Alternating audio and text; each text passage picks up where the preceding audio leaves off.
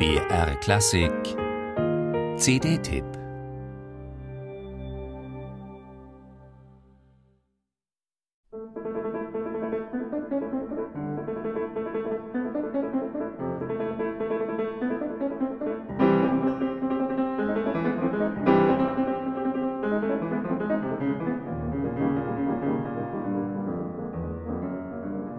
Erregte Tonrepetitionen zackig, rhythmisch imposant und harmonisch schwer zu verorten.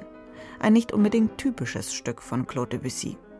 Ursprünglich war diese mit Masken überschriebene Komposition als Teil der Suite Bergamasque geplant. Debussy entschied sich dann jedoch dagegen und brachte sie 1905 als Einzelwerk heraus. Mit Masken betitelte auch der 20 Jahre jüngere polnische Komponist Karol Szymanowski seinen 1915-16 komponierten Klavierzyklus. Obwohl Szymanowski immer wieder gerne als der Impressionist Polens bezeichnet wird, haben seine Masken mit Debussys Stück erst einmal gar nichts zu tun.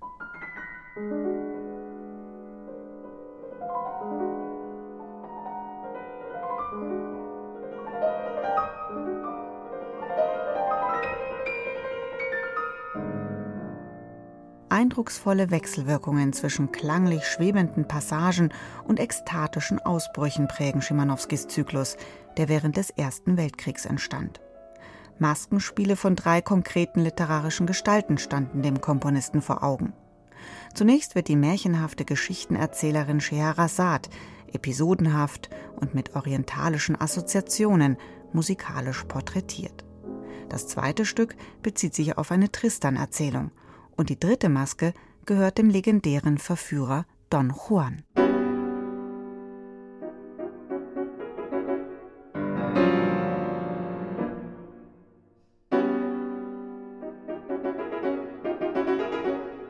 Masken sind immer Verkleidungsstücke, sei es für die eigenen Ansichten oder nur zum Spaß.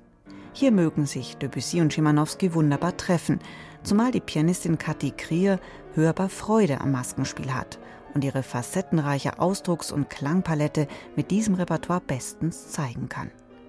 Sie betont im Booklet, dass es ihr dabei vor allem um die Unterschiede geht, die sich in den fast zeitgleich entstandenen Werken der beiden Komponisten spiegeln. Und das gelingt Kathi Krier auch durch ihre kluge Programmzusammenstellung und Werkauswahl.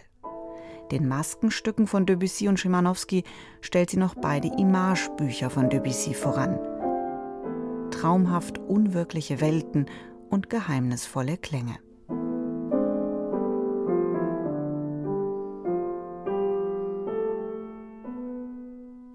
Ob es die Reflexionen auf dem Wasser sind, die Referenz an Rameau, das fast wie eine Toccata klingende Mouvement oder das Glockengeläut durch das Laub. All diese Images kommen bei Kathi Krier ohne aufgesetzte Dramatik daher, sind dadurch aber nicht weniger eindringlich. Es ist eine packende Unbedingtheit, die ihre Interpretation und ihre Maskenspiele auszeichnet. Und ein überzeugendes Plädoyer für diese wunderbare Klaviermusik. Mehr davon.